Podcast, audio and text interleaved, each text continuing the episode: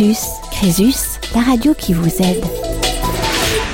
Bonjour à tous, bienvenue sur Radio Crésus pour cette nouvelle émission avec des témoignages euh, que nous connaissons euh, aujourd'hui le, principe hein, pour lesquels les, personnes acceptent de témoigner et euh, mieux comprendre quelles sont les, les difficultés que rencontrent nos concitoyens, les impasses financières, les difficultés budgétaires. Autant de questions que nous euh, aborderons aujourd'hui euh, sur Radio Crésus. Avec moi Marlène Terris, euh, stagiaire avocate. Bonjour Marlène. Bonjour Régis. Voilà. Et Chervin Raimian qui est aujourd'hui pour le réseau fédéral Crésus. bonjour Chervin. Bonjour Régis. Voilà. Également juriste. Alors, nous allons commencer sans tarder avec Lucien. Bonjour Lucien. Bonjour. Oui, Lucien. Alors, euh, vous êtes sur Radio Crésus, euh, vous connaissez le principe de l'émission? Non, pas du tout, mais je vais découvrir. Voilà, le, principe, c'est tout simplement de pouvoir euh, exprimer une situation que vous avez vécue, que vous vivez aujourd'hui, sur une difficulté financière, sur une impasse à, pouvoir régler un, problème, et, et, aussi les solutions que vous avez pu trouver. Oui. De manière à pouvoir, je dirais, apporter une information pour nos auditeurs qui seraient dans une situation comparable. Oui. Vous voyez un peu le, voilà le principe. Hein. D'accord. Voilà. Donc si, si vous voulez bien, euh, je vous laisse la parole tout simplement. Et pour, pour nous dire comment euh, aujourd'hui euh, vous vivez et quelle a été la, la, difficulté que vous avez rencontrée en fait. Oh ben disons que je me suis enfoncé au fil des années. J'habitais Paris à l'époque dans un surendettement progressif invisible. Euh, c'est-à-dire que tout en n'ayant rien, pratiquement vivant très simplement, je me retrouvais tous les mois en, découvert. Et j'ai cédé aux sirènes des publicités, parce qu'à l'époque j'ai reçu beaucoup de publicités, de, je vais pas citer les marques, hein, j'ai même reçu des cartes de crédit à la maison, des cartes Visa. Tout est arrivé et j'ai craqué pour les premiers impôts que je pouvais pas payer. J'ai craqué, j'ai commencé par 1000 ou 2000 euros. Et de fil en aiguille, ça a monté tellement haut, j'ai dépassé les 30 000 euros en fin de compte. Ça a été une ruine totale, quoi. Voilà. Donc, euh, je regrette d'ailleurs de n'avoir pas fait tout de suite euh, que les banques n'aient jamais, jamais incité à faire deux comptes, un compte euh, qui sauve les charges de vie, un compte qui charge, le reste à vivre. Avec deux comptes bancaires, ça peut-être plus facile déjà. Quand tu es sur un même compte, on ne suit pas ses comptes régulièrement, qu'on n'est pas très doué pour gérer un budget, on ne sait jamais très bien où on en est entre les chèques qui, qui tombent un mois plus tard et les, voilà. Et je me suis retrouvé dans une situation assez désespérée. Euh, je me suis pas suicidé tout de suite, mais c'était pas loin. Et puis finalement, euh, la Banque de France donc m'a m'a prise, m'a accepté mon dossier, et les choses se sont un peu stabilisées, quoi. Voilà. D'accord. Euh, en gros. Oui, donc ça c'était sur Paris, ça, c'est ça? C'était sur Paris à l'époque, oui, c'était à l'époque. D'accord. Et, vous êtes sorti de cette difficulté euh, ou pas? Alors le problème que j'ai eu malheureusement aussi, c'est pas de chance, mais c'est toujours pareil, quand on n'est pas très rigoureux, c'est absolument défaut, et un peu déprimé dans la vie en général, j'ai loupé, le, plan de Banque de France, j'ai loupé pour euh, une mensualité de 10 euros par mois que j'ai oublié. Et au lieu qu'on me prévienne, qu'on me dise attention, là il en manque une euh, pour 10 euros, on n'a rien dit, on m'a soudainement annoncé que c'était fini, et plus le plan, quoi. Voilà, c'était très compliqué. Pour 10 euros par mois, tout le reste était, était payé rubis sur l'ongle. Je trouvais que c'était un peu, un peu, un peu rude, quoi. Mais bon, euh, très bien. Et donc après, j'ai fait un deuxième plan, ce qui complique beaucoup les choses. Mais voilà, entre temps, je suis parti en fin de travail. Je suis actuellement en chômeur type pré-retraite, c'est-à-dire que Pôle Emploi me, me finance pour l'instant le temps que mes trimestres soient complets. Donc c'est une vie, euh, disons, euh, foutue. Hein, faire ce c'est, je vais pas démoraliser tout le monde, mais en ce qui me concerne moi, en tout cas à mon âge, j'ai vu ma situation c'est une vie foutue, je n'ai plus aucun projet, plus, voilà, puisque quoi que je fasse, quoi que je travaille, quoi que je gagne, on mettra toujours 650 euros par mois en gros. C'est pas pas la peine que je travaille. C'est pas, ça motive pas. Voilà, ça c'est le côté très négatif du, truc. Oui. Et mais bon, ça me permet de vivre de façon stable, c'est-à-dire d'avoir des revenus, de manger, d'être logé, de vivre à peu près presque normalement, en, en faisant rien évidemment, mais en vivant à peu près normalement sur les, tout ce qui est les, besoins vitaux, quoi. D'accord. Voilà. Donc aujourd'hui, est-ce que alors est-ce que vous êtes toujours dans un, plan de surendettement ou vous êtes hors plan? Ah toujours, non toujours toujours en plan. toujours en plan. D'accord. Alors peut-être pour nos auditeurs, ce, qui, ce qui est intéressant, c'est aussi de comprendre un peu euh, comment euh, vous avez perdu le bénéfice de ce plan du fait de d'avoir oublié de payer 10 euros par mois. Hein. Comment ça s'est déroulé en fait? Eh ben écoutez, moi j'avais, je faisais à l'époque, à l'époque j'avais peur que les banques me tracent. C'était une sorte de parano à l'époque. On faisait des mandats, je faisais des mandats lettres, c'est une connerie à mon avis, mais bon. Et euh, pour le traitement des virements ou des, ou des, chèques quoi. Et donc, je me, je me cachais pour que mon compte bancaire soit pas que j'ai dû changer de banque. Et non, j'ai eu du mal à changer de banque d'ailleurs. Seule la banque postale m'a pris, d'ailleurs, je le dis. Hein. Les autres me prenaient pas, Oui. malgré la loi qui oblige à prendre. Et ensuite, euh, ben voilà, effectivement, j'ai oublié. J'avais une mensualité dans une banque à rembourser. Et 10 euros par mois, hein, c'est pas grand chose, parce que j'en paye en, en gros 400 par mois, enfin, à, à plusieurs organismes de crédit et, ban- et banques. Et voilà, et pour ça, c'est, j'ai loupé pendant environ 9 mois ou un an. Et sans aucun préavis de rien, de, j'ai, pas, j'ai pas vu ce, ce truc passer là, sans aucun préavis de rien, j'ai reçu tout d'un coup un courrier de la Banque de France, comme quoi c'était fini. Du jour au lendemain. Et sans appel. C'est fini, terminé.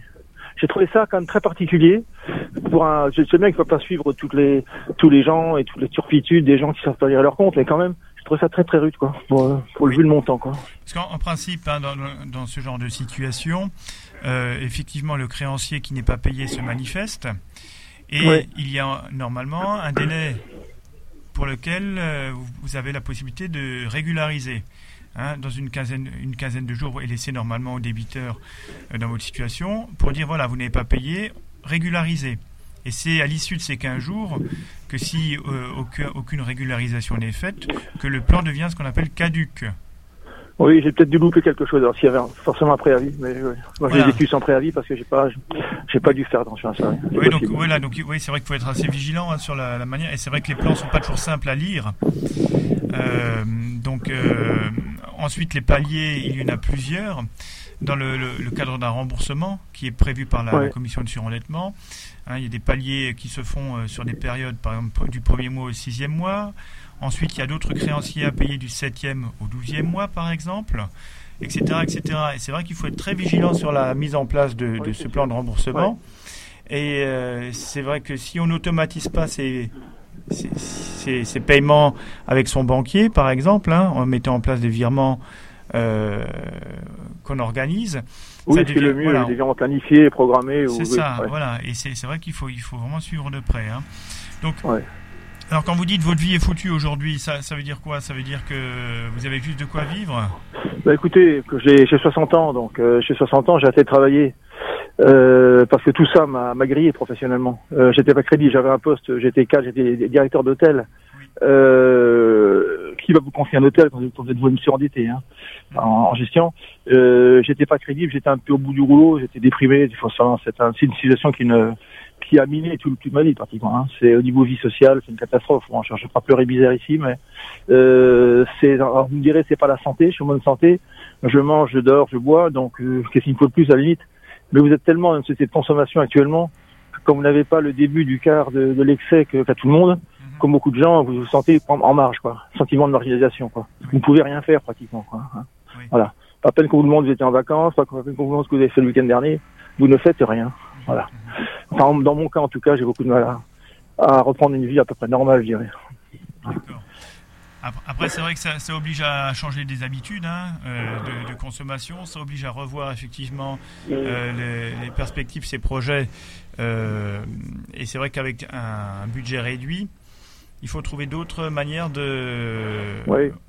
Oui, ça, c'est- toute la difficulté aujourd'hui. hein. Oui, c'est important que d'ailleurs, si, on- si on a la chance de trouver un sens à sa vie, effectivement, et de pouvoir se mettre un peu à l'écart de cette euh, frénésie de consommation dans laquelle nous vivons, Mhm. euh, c'est tant mieux. Hein. Bon, ça n'a jamais été mon truc, la, la surconsommation non plus, c'était pas des dépenses. euh, J'ai toujours été grillé sur mes impôts, moi, sur mes impôts, mes impayés. Ça a commencé comme ça. Et je suis, sorti, je suis sorti surendetté sans rien. Je pense que certaines personnes, peut-être, ont au moins le mérite d'avoir un appartement, plein de choses, parce qu'ils ont acheté quelque chose, ils ont acheté peu- Mais moi, j'avais rien du tout. J'avais rien et rien de, de tous les côtés, quoi. Rien dans les mains et rien tous les comptes. Voilà, c'était des dépenses alimentaires, je pense quotidiennes, qui, qui se voyaient pas, quoi. D'accord. Oui. Voilà. Alors, je ne sais pas si vous avez pu euh, lire les, les échos euh, de, de- de ce jour, hein, le journal euh, économique, hein, les échos. Il parle justement de la question du, euh, des découvertes bancaires. Et qu'on a vu un accroissement là euh, tout récemment, hein, depuis la loi Lagarde notamment, hein, euh, des encours euh, des découvertes bancaires. Donc les Français utilisent beaucoup plus aujourd'hui leurs découvertes bancaires qu'avant. Un peu pour compenser aussi euh, cette li- limitation de l'octroi du crédit. Hein, donc, Ah oui. Voilà, donc je pense que c'est intéressant de, de, de, de voir effectivement comment les choses évoluent. hein. Et, aussi les, les, réponses que trouvent les banques à un moment donné pour continuer à délivrer de l'argent. Oui, ce que je ne comprends pas, c'est que les organismes de crédit les, les plus courants euh, sont adossés à des banques. Oui. C'est en fait quand, quand votre banquier vous refuse un découvert, euh, pour- même à, à bon escient, Oui. euh, mais sans, sans vous donner des moyens, des moyens plus, plus, plus performants de mieux gérer votre compte, sans vous aider un petit peu à gérer votre compte euh, d'une façon ou d'une autre, euh, quelque part, elle vous précipite dans les bras des maisons de crédit. Hein, Bien part. sûr. Oui, oui, c'est vrai que le réseau est ainsi fait. Hein.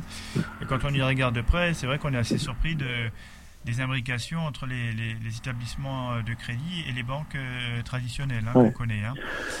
C'est certain, c'est certain que moi, je n'aurais jamais commencé cette spirale aussi facilement si quelqu'un avait mis un petit là. Mais au contraire, j'étais incité et même démarché pour euh, pour euh, reprendre à l'époque à, à coût de 1000 ou 2000 euros par mois sans, sans, sans aucun problème. 48 heures, c'est versé euh, sur un simple coup de fil. Hein.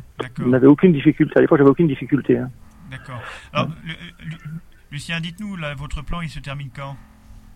Ben, mon plan, euh, comme il a recommencé il y a à peine un an, il va se terminer dans huit ans. Mais euh, vu mon âge, euh, voilà. J'ai une particularité aussi, c'est que ma maman, euh, qui possédait deux petits appartements, euh, m'en a donné un en donation partage. D'accord. Et j'avais oublié de le signaler à la Banque de France, J'ai totalement sorti de la tête, puisque c'est ma maman qui, paye qui, paye- enfin, qui reçoit les loyers, qui paye les charges, qui paye les impôts, qui paye tout. Et du coup, je pense que mon plan a été, je pense que la Banque de France a décidé de me garder dans le, euh, disons, euh, de, de maintenir les dettes pour que le jour où ma maman décède, elle puisse au moins récupérer cet appartement dont je deviendrai propriétaire automatiquement. D'accord. Non, D'accord. non, non, je pense. Sinon, sinon peut-être que mes dettes auraient été effacées, peut-être, mais je ne sais pas. J'ai j'ai comme 60 ans, passé 61 ans, donc plus tellement de perspectives de rembourser des sommes euh, de, genre de 30 000 euros avec les revenus que j'ai, c'est impossible hein, pour l'instant. D'accord. Est-ce qu'il a été question d'une clause euh, d'insaisissabilité dans, dans cette donation ou pas? Ah, je ne sais pas, je n'ai pas étudié ça. On n'a pas été voir le notaire pour ça. Je, n'ai pas- voilà. Ou ce sera un point Comme ma maman est âgée Oui. et va peut-être décéder peut-être bientôt, ça va être très âgé, on ne sait pas, mais bon, Oui. je ne sais pas. D'accord. Tu vois. Alors Lucien, si, si vous aviez un, un conseil à donner à nos auditeurs, parce que c'est bien l'objet de, de votre témoignage, hein, c'est de leur dire voilà euh, ce, qui, ce qui est de mieux à faire. Bon. Bon, moi je ne peux donner qu'un petit conseil. Bon, évidemment, c'est de, évidemment de se garder de ce surendettement parce que c'est une véritable calamité. Je le dis franchement, c'est, c'est dramatique quelque part. Enfin bon, même si ça touche pas la vie, la santé au sens vital du terme, c'est quand même, c'est très difficile quand ça atteint des proportions importantes, disons. Le conseil que je donnerais, c'est de séparer les comptes, de prendre s'il faut même trois comptes bancaires. Si vous avez un compte aux dépenses courantes et, quand vous arrivez à zéro, ce compte, ben, c'est l'alarme. Le compte normal où sont prélevés les impôts, les électricités, les charges pour continuer à vivre normalement. Et voilà, le compte d'épargne, bon, n'en parlant pas, beaucoup de gens ne font plus d'épargne, mais au moins deux comptes pour séparer le, le reste à vivre, comme on dit, le mettre de côté. Parce que je ne sais pas si tout le monde a de lisibilité de ses comptes et que plein de gens sont découverts parce qu'ils savent pas trop où ils en sont et qu'ils veulent pas trop savoir. C'est tellement déprimant de voir qu'on n'a rien, qu'on préfère ne pas regarder. Une petite dépense, une petite dépense, et de découvert en découvert, on plonge. Donc c'est une méthode, il y en a d'autres hein, qui existent, hein, euh, mais c'est vrai que ça peut être une, solution. Euh, on, on en parlera tout à l'heure euh, avec nos juristes. Je voulais vous remercier Lucien pour votre témoignage Oui, et puis euh, surtout bon, bon courage pour la suite. hein. et oui, puis, je m'accroche. oui. Voilà, et puis l'essentiel dans la vie, c'est effectivement d'avoir tou- toujours des projets, même si l'argent n'est pas là, mais de, de s'accrocher à, à des projets, c'est ce qui nous fait avancer. Oui. Voilà Lucien, Ouais. à bientôt, merci à vous, oui, je vous en prie. Bonne journée à vous aussi. Merci de m'avoir et appelé. bientôt sur Radio Crésus. Merci. Merci. Crésus. Crésus, la radio qui vous aide.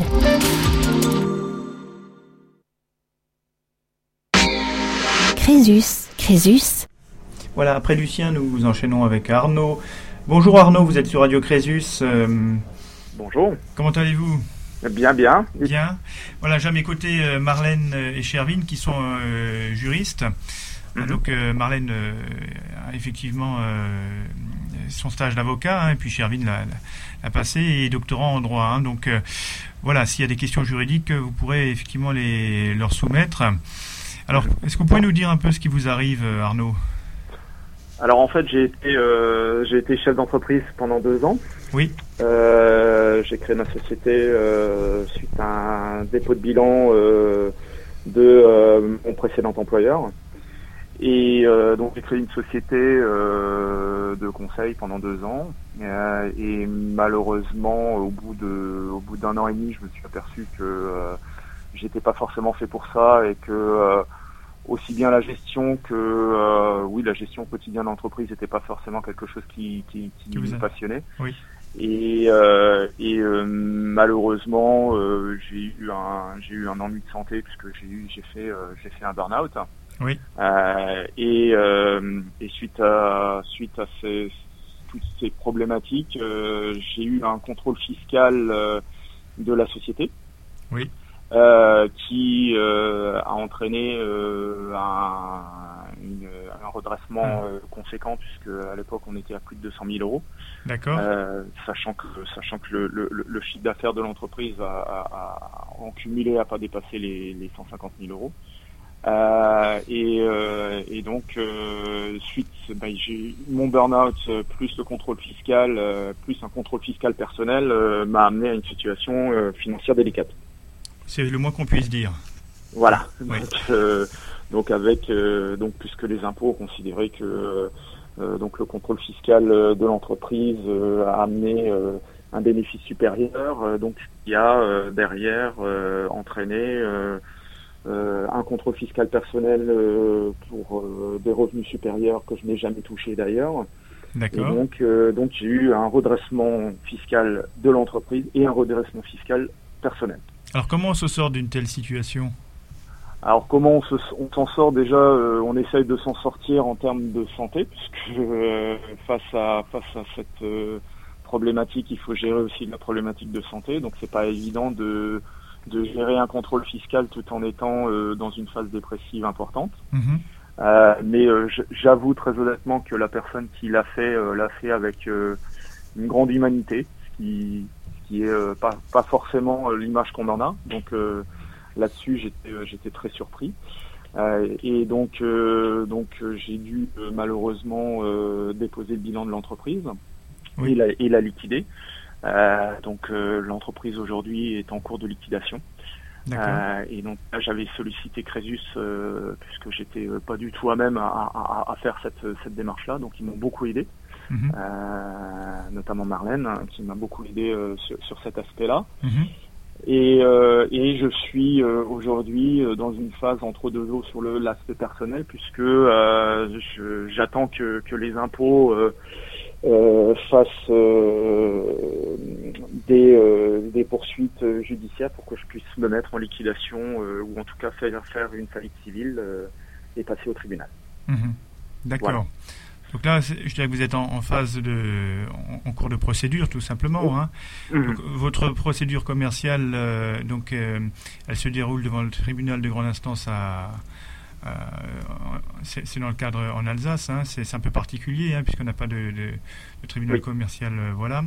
Mhm. Et donc euh, aujourd'hui, vous avez des délais à peu près? Vous savez dans quel alors, j'ai vu, j'ai vu le liquidateur récemment qui m'a dit que de toute façon, même s'il n'y a aucun créancier, il n'y a que des, il a que des bêtes dans l'entreprise.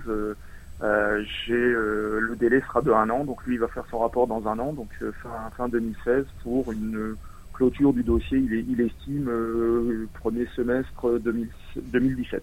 D'accord. Donc là, effectivement, vous avez cette, cette, affaire qui est votre affaire qui est pendante en justice. Hein.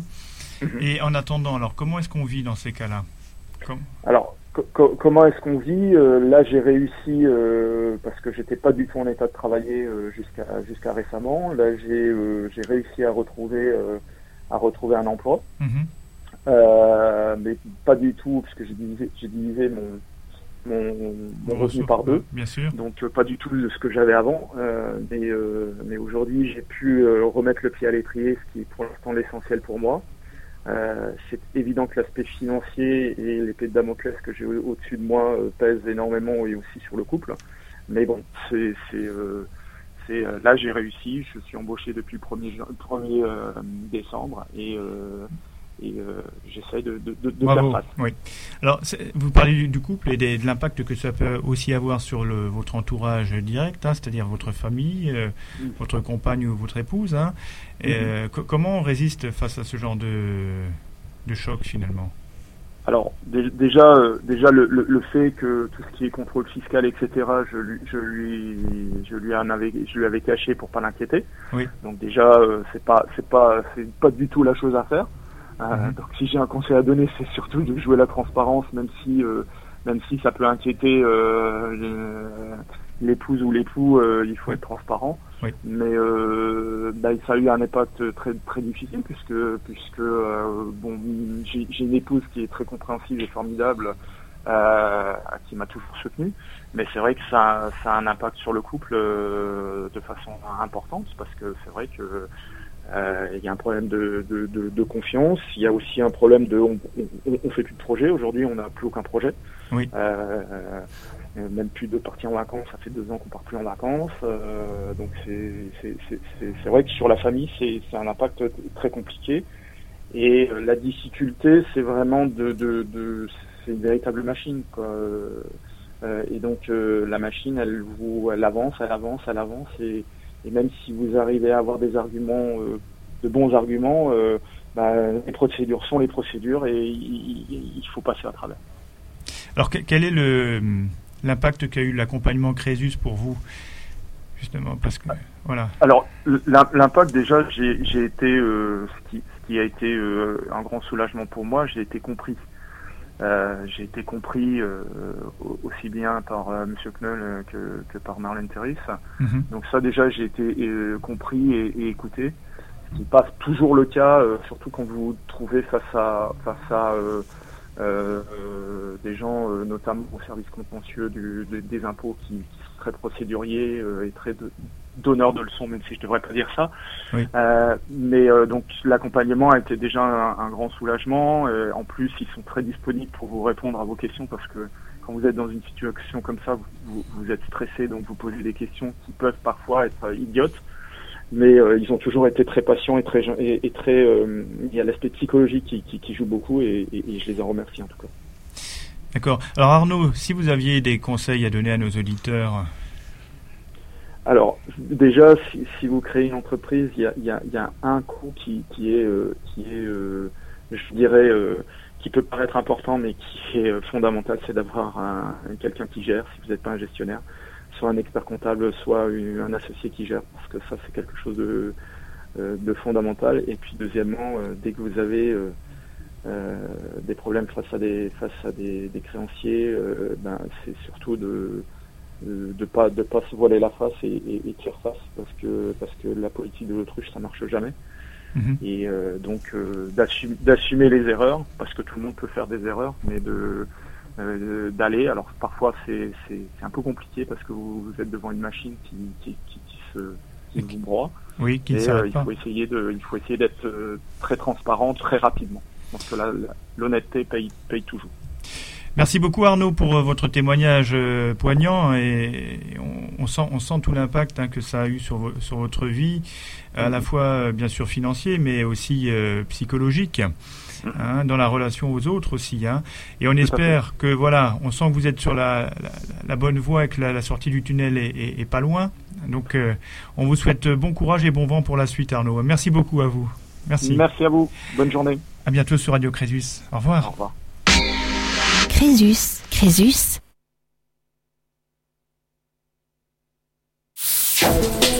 Crésus, Crésus, la radio qui vous aide. Et nous avons avec nous Marie-Françoise. Euh, bonjour Marie-Françoise. Bonjour. Voilà, vous, vous allez êtes... bien? Oui, merci et vous?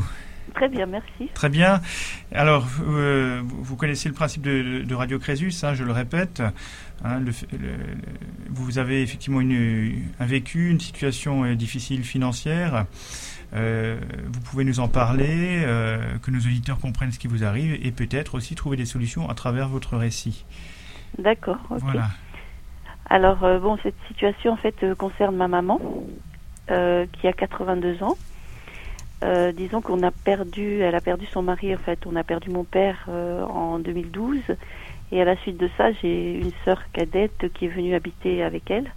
Il se trouve qu'il y a eu des circonstances de vie euh, qui ont fait que bah, elle est arrivée au bon moment pour la mort de mon papa, qui est mort avec elle, enfin dans ses bras, disons. Et donc sur cette base-là, elle est restée habiter avec maman. Et pendant trois ans, bah, on croyait que tout allait bien, voilà, ça avait l'air de se passer correctement. Et euh, en mars 2015, euh, deux assistantes sociales m'appellent pour dire que maman est en dernière phase euh, d'expulsion avec une dette de 30 000 euros. Et sur ce, j'appelle ma sœur pour lui demander ce qui se passe. Enfin voilà, gentiment, toujours en confiance, et qui me dit ah ah, mais ça n'est rien. Dans une semaine, tout ça, ça sera payé.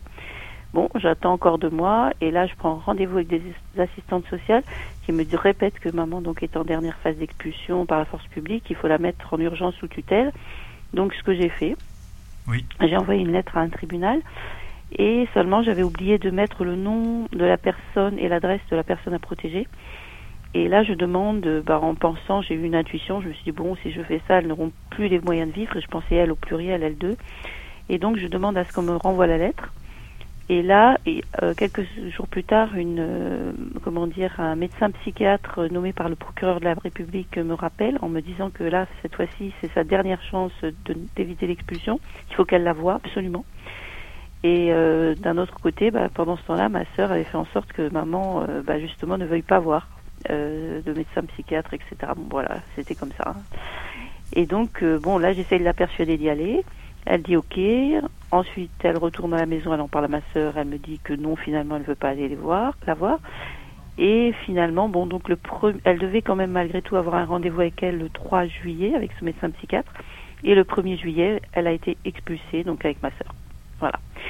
Alors à la suite de ça, bon bah Alors, il y a le- tout un peu. Oui, Pardon Marie-Françoise, le, le- le bailleur, Le bailleur, vous oui. voulez savoir qui est le bailleur? Enfin voilà, c'était une, une personne privée, une personne. Non, c'est un organisme public. D'accord. Donc, euh, et, et là, effectivement, ce qui est assez surprenant, c'est que les, les, les- bon, les, le temps est passé, hein, et, vo- et votre soeur, manifestement, n'a pas du tout euh, euh, pris la, la mesure de la chose. Oui, ça c'est clair. Ouais. hein, puisque généralement, les, délais- les mesures d'expulsion, elles, elles sont quand même longues à mettre en œuvre. hein. On sait qu'il y a à peu près 2 à 3 ans Voilà. oui. entre le moment où le bail on va dire, hein, même. hein. Mhm. Euh, voilà, en tout cas l'audience, les audiences. Là, on voit que la, la tutelle euh, était proposée, Mm. que la condition c'était effectivement qu'un médecin se prononce euh, sur le- les- les- la sauvegarde, la protection de votre maman. Mm. Il, n'a pas pu le faire dans les délais, c'est ça? Oui. Hein? Apparemment. Hein. Oui, oui, oui. Et donc euh, l'expulsion a été prononcée euh, et accordée par le, le préfet, c'est ça? Le, le Voilà. concours, le concours de la force publique a été accordé. Mm. Bah oui.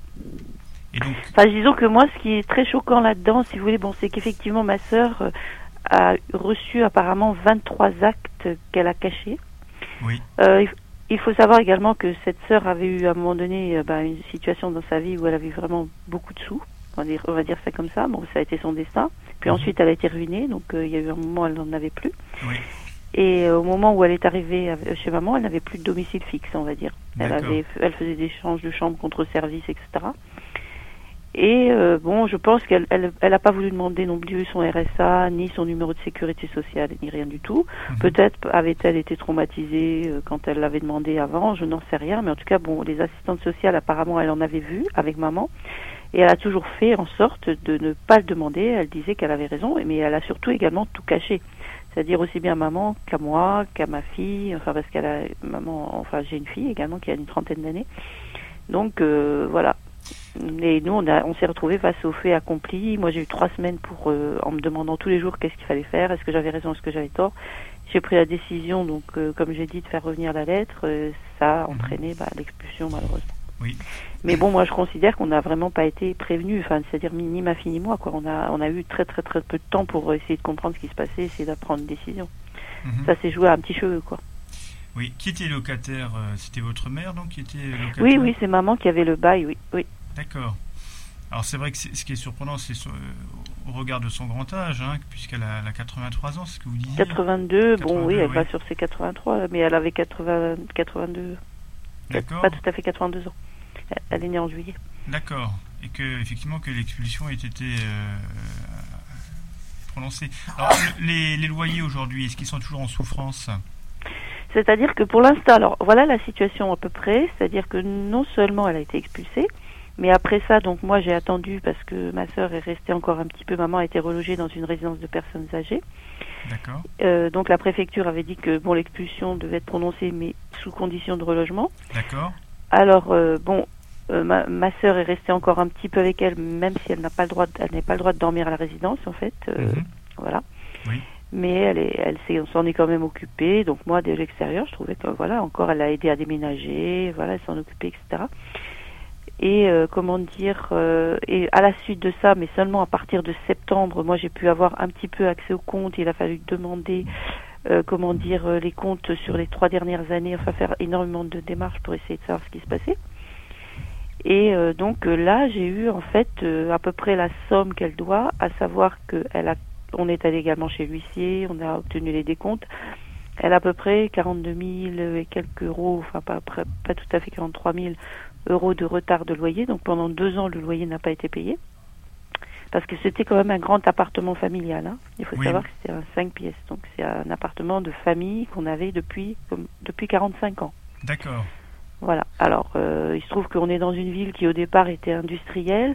Et avec le temps, bon, ça a pris euh, beaucoup de, euh, comment dire, ça s'est beaucoup développé. quoi. D'accord. Bah, si on calcule rapidement, 42 000, ça fait, ça fait plus de 1000 euros le, loyer, hein, largement. Ça fait 1600 euros à peu près, 1645 euros le loyer. Voilà, plus les Avec les charges. Avec les charges, d'accord. Qui est très très peu cher compte tenu de l'endroit, puisque maintenant ça va plus que doubler. D'accord. C'est un ancien bail, disons. D'accord. Bon, il n'empêche qu'effectivement cette dette, elle est, elle est due aujourd'hui. Oui. Et euh, comment, euh, bah, comment est-ce qu'elle peut être réglée? Alors donc, euh, nous, ce qu'on nous a dit, c'est qu'il fallait constituer un dossier de surendettement. Donc c'est ce que j'ai fait. Donc voilà, ça nous a pris pas mal de temps, mais là, ça a été déposé euh, début décembre. Oui.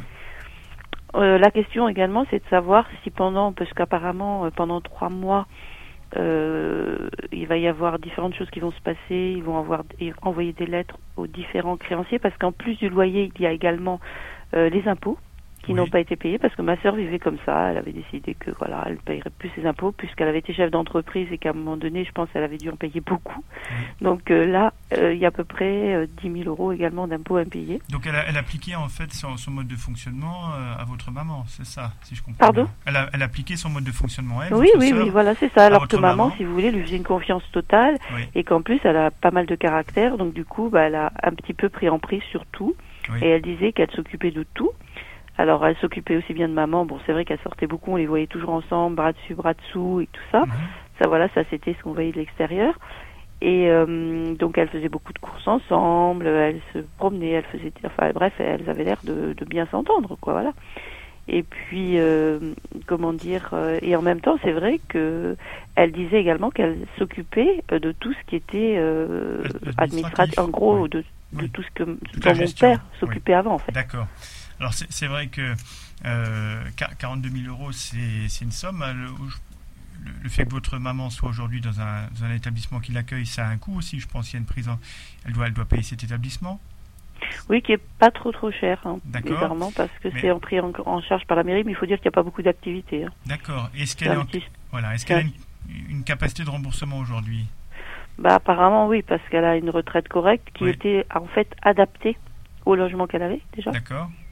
Et en fait, elle avait également une assurance vie, il y avait également des sous sur le compte de mon père. Ma, ma sœur a été malade, elle n'a pas demandé son numéro de sécurité sociale, maman l'a soignée, ça lui a coûté à peu près toutes ses réserves. D'accord. Euh, donc euh, voilà, ça s'est passé d'ailleurs en fait beaucoup de dépenses sur des questions de santé qu'avait ma sœur. Et euh, voilà, la dette totale, elle s'élève à peu près, d'après ce que j'ai compris, à 66 000 euros, 65 000 euros, 66. Et il y a également 4 700 euros de chèques euh, sans provision, donc ils l'ont fait fichier Banque de France euh, sur une des banques. D'accord, donc là il y a eu une interdiction bancaire hein, liée. Euh, Pas vraiment, c'est-à-dire qu'elle a le droit à une petite carte de retrait. Oui. Mais elle ne peut plus, elle n'a pas de chéquier, quoi, ni de carte de paiement. Oui, je crois qu'il faut bien distinguer les choses, hein, mais je crois que le juriste pourront, le dire aussi tout à l'heure, c'est qu'en matière de, de chèques impayés, les chèques impayés quand on en a effectivement deux d'impayés, on est en interdiction bancaire, on a une obligation de remise à la banque des formules de chèques. Après, la banque décide ou non de laisser les autres moyens de paiement en place. Hein, donc, mhm. en fonction de la gravité des, manquements, c'est ce qui euh, c'est ce qui se passe pour votre maman. Hein. donc, euh, il y a des moyens de paiement, mais en tout cas, les chèques, c'est sûr. Interdiction tant que c'est pas régularisé. Hein, mhm. euh, de, reproduire des, de signer des formules de Là, il y avait pour 4700 euros. D'accord. Alors, et il y a trois chèques. Peut-être une précision hein, sur la procédure de surendettement. Le dossier a été déposé là récemment? Oui, le 3 décembre. Le 3 décembre, donc un délai de trois mois pour la commission pour se décider sur la recevabilité et l'orientation du dossier. Mhm. donc ça c'est le délai maximum. il faut attendre maintenant la décision de recevabilité ou d'irrecevabilité.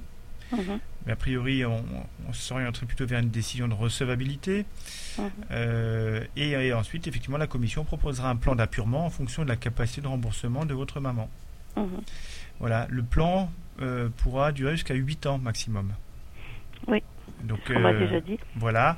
Et donc, c'est le, en fonction de la capacité de remboursement, euh, soit effectivement les dettes sont apurées dans ces délais de 8 ans, soit si elles ne le sont pas, euh, elles seront effacées à l'issue. Hein. Mais moi, je veux savoir, compte tenu de l'âge de maman, donc euh, voilà, hein, il peut y avoir un décès avant, etc. Il peut se passer plein de choses. nous, et compte tenu du fait qu'en réalité, elle n'est pas responsable de cette dette, nous, on voulait savoir quels étaient notre recours pour obtenir l'annulation de la dette, parce qu'on considère déjà qu'elle en a déjà pas mal subi, puisqu'elle a été déjà spoliée de son appartement, donc son environnement habituel, euh, d'une assurance euh, qu'elle avait également de plusieurs milliers d'euros qui lui permettait de, survivre, de vivre justement jusqu'à la fin de ses jours chez elle, mhm. correctement, normalement, on va dire, avec un salaire très très normal, mhm. rien d'extraordinaire, hein, comme monsieur et madame tout le monde et euh, également bon des réserves qu'il y avait sur le sur le compte de mon père euh, voilà bon bref différentes choses comme ça qui auraient pu d'ailleurs euh, être utiles pour lui mhm. puisqu'il n'y a même pas eu comment dire de tombes par exemple qui, qui ont été faites. Bizarrement enfin il a, une tombe mais pas de pierre tombale. D'accord. Voilà et moi ça m'a un peu choqué hein, finalement au final tout ça. Et donc comment dire moi je veux savoir quelle est euh, quels sont les recours euh, qu'on peut avoir pour justement essayer d'obtenir cet effacement de dette? Alors, à mon sens, euh, les recours, il n'y en a pas, parce que votre maman est effectivement tenue à une obligation en tant que locataire, notamment, puisque c'est le plus gros de la dette. Hein, si on parle de cette dette-là, elle était, elle était tenue de payer son loyer. Mhm. après qu'elle ait été mal, mal conseillée par votre sœur, c'est une autre question. Ça, c'est plutôt un problème entre votre sœur dans la gestion euh, de, cette, euh, cette question, mais c'est pas c'est pas dans la relation avec le, bailleur, si vous voulez. Mhm. Hein, donc le, malheureusement, je crains que le, la dette elle est là et il faudra effectivement l'apurer. Après, s'il y a une, question de responsabilité vis-à-vis de la sœur, etc. Mais ça, c'est encore, euh, ce serait compliqué à mettre en œuvre. Hein, ça serait engagé effectivement en justice hein, ou dans le cadre de la succession éventuellement, hein, mhm. par rapport aux sommes qui ont été voilà, qui ont été, euh, qui ont été euh, euh, remises à votre sœur. Hein. Donc ça aussi. Pardon, je sais pas. Oui, par rapport aux sommes qui ont été remises à votre sœur quelque part. Hein. Mais ma sœur apparemment est quelqu'un qui est devenu très très très malin, quoi, en quelque sorte, oui, hein, puisqu'elle a, elle a organisé en quelque sorte son insolvabilité. Oui. Alors après, la, question qui se pose, c'est dans le cadre de la, succession, après le, le, départ de votre maman, hein, comment est-ce que la succession pourrait être prise en compte? Vous pouvez très bien refuser la succession au regard des dettes. Oui, oui. Ça, on est déjà au courant. De toute façon, bon. Voilà, mais, mais, du vivant de votre maman, ça va être très compliqué. Sinon, dans le cadre d'une procédure de surendettement, euh, qui, à l'issue des délais de 8 ans, permettra d'effacer le solde s'il y a solde. Euh, mais nous, on nous a dit également qu'on pouvait la mettre sous curatelle et que le fait de la mettre sous curatelle, puisqu'on a vu un médecin justement parce qu'elle a des soucis de mémoire, euh, permettait en fait de revenir sur les sommes euh, comment dire, avait un effet rétroactif. On a vu un médecin justement qui, qui l'a examiné, qui a dit que bon, elle a une bonne santé, ça va pour l'instant de base, mais qu'elle a effectivement des troubles de mémoire, donc il demande des examens, et qui dit également que le fait de la mettre sous curatelle, bon, à l'époque on voulait la mettre sous mhm, tutelle, mhm. mais pour éviter l'expulsion, etc. Euh, mais là, il s'agirait d'une curatelle, pourrait en fait lui permettre d'apurer la dette et que ça serait le seul moyen d'ailleurs qu'on aurait. Oui. Alors moi, je serais plus réservé par rapport à cette euh, solution. Hein. En tout cas, moi, je l'ai jamais, euh, on l'a jamais vu, comme ça à, Crésus. Mais bon, il faut s'entourer de plusieurs conseils. Hein. moi, dans la solution que, que, je, que je, vois aujourd'hui, hein, celle qu'on connaît à Crésus, hein, c'est effectivement à travers le dossier de surendettement dont on a une, expertise forte c'est qu'effectivement, à l'issue des 8 ans, en tous les cas, euh, il y a une possibilité d'effacement. Maintenant, euh, si vous avez effectivement d'autres solutions euh, et si elles sont efficaces, on pourra très bien en reparler lors d'une prochaine émission radio, hein, si vous voulez. Hein. Mais moi, ce que je veux savoir, donc, c'est que bon, au départ, moi, justement, je voulais absolument éviter la tutelle parce que la tutelle, c'est quelque chose de très très Très contraignant. oui. J'en ai toujours entendu parler. Et euh, voilà, on me dit même, je connais autour de moi des personnes qui travaillent euh, avec des personnes âgées en maison de retraite. Ils disent qu'on leur laisse euh, quoi, euh, 80 euros par semaine et que même pour un, un rouleau de scotch, euh, il faut pouvoir le justifier. Alors- même pour un shampoing, quoi. Alors, la question qui se pose, c'est qui est le tuteur? Ouais. Voilà. Est-ce que c'est quelqu'un de la famille? Parce que ça peut arriver, hein. effectivement, c'est un Mhm. membre de la famille qui assure cette tutelle. Bien sûr, il doit rendre des comptes annuellement euh, dans le cadre de cette mission de tutelle euh, qui lui est confiée par le tribunal. Donc, euh, après, la marge de manœuvre, elle dépend aussi des, des- des ressources et des revenus. On est Mhm. d'accord. L'essentiel, c'est que les, les, les- je dirais que les dépenses euh, contraintes de logement, euh, d'habillement, de soins soient effectivement réglées.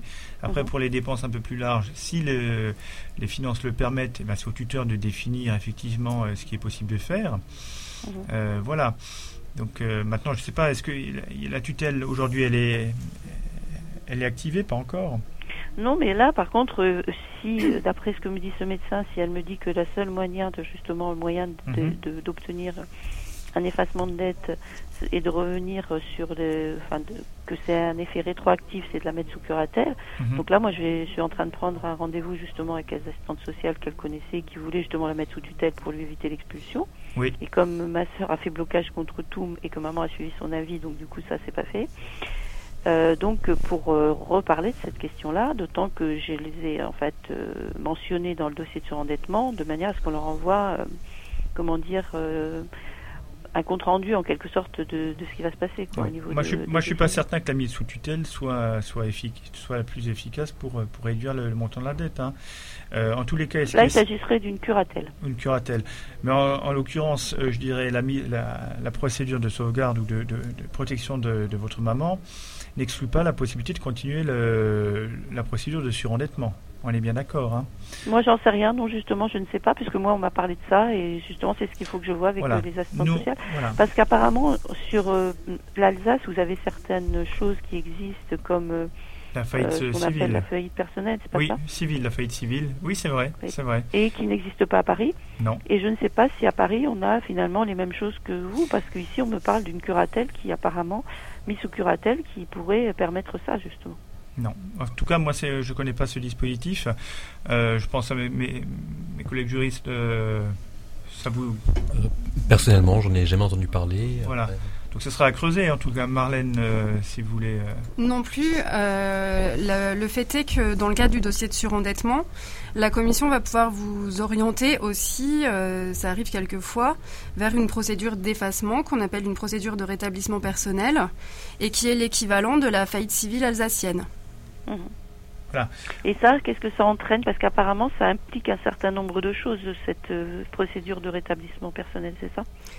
À partir du moment où votre mère n'a pas de bien immobilier ou de bien mobilier, euh, ça entra- entraînera l'effacement complet de, de la dette. Oui, mais est-ce qu'ensuite, parce qu'une personne m'avait dit qu'ensuite, à la suite de ça, on pouvait très bien ne plus avoir droit à des moyens de paiement, est-ce qu'on a toujours le droit d'avoir un compte bancaire, etc. etc. Donc là, votre mère sera inscrite au FICP, donc le fichier de la Banque de France, et ne pourra plus faire donc de crédit à la, com- à la consommation pendant une durée de 5 ans. Mhm. ouais. Et quant aux moyens de paiement, c'est vraiment laissé à l'appréciation de la banque. D'accord. Donc c'est euh, c'est un choix, considérant qu'à partir du moment où on est fiché au FICP, la banque estime qu'il y a un risque euh, avec le client et va déterminer le niveau de risque. Et en disant, OK, ben voilà, on va vous retirer peut-être certains moyens de paiement, on va vous en offrir. offrir on va vous en donner d'autres Mhm. euh, qui euh, limiteraient les possibilités de dépenses. Oui, bah, c'est ce qu'on a déjà fait, hein, de toute façon, Voilà. avec maman. Donc après, c'est des... Elle a juste en ce moment Voilà. une carte de retrait euh, C'est ça, voilà, c'est ce qui se passe en fait. hein. Mais rien n'empêche d'aller après, si la situation est, est plus, euh, plus adaptée, d'aller vers d'autres moyens de paiement. Mais je pense pas que ça ira dans ce sens. euh, Euh, si la situation pardon, est plus ça- adaptée Oui, ou- enfin, plus, si, si elle est, si euh, on considère qu'il y a la tutelle qui, qui est mise en place ou la curatelle, etc. Après, on peut revoir un peu les conditions. euh, mais généralement, quand il y a une mesure de sauvegarde, les, les, les moyens de paiement sont assez limités. Hein. sont quoi? Li- limités, je dirais qu'ils Oui, sont, euh, voilà, oui, ils mais, sont mais hein. par contre conservée, c'est-à-dire elle peut Oui, quand même avoir un compte fait. bancaire, etc. Tout à fait. Tout à fait. D'accord.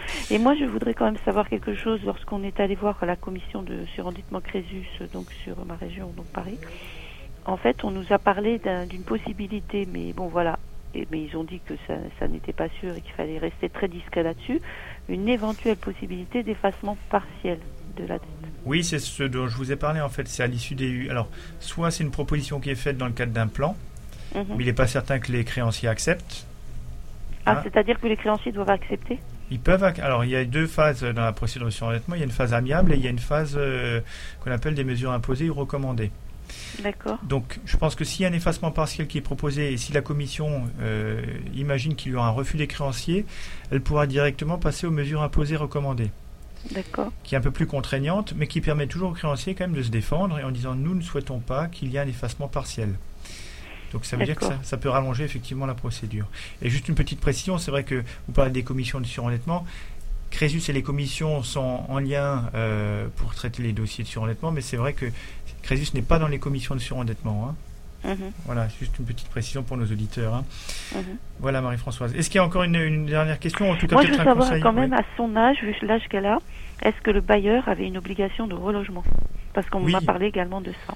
Bon, manifestement, il y avait, mais elle a été, euh, elle a été imposée dans le cadre de l'expulsion par le préfet. Oui, mais ça, ça n'est pas le bailleur qui l'a relogé. hein.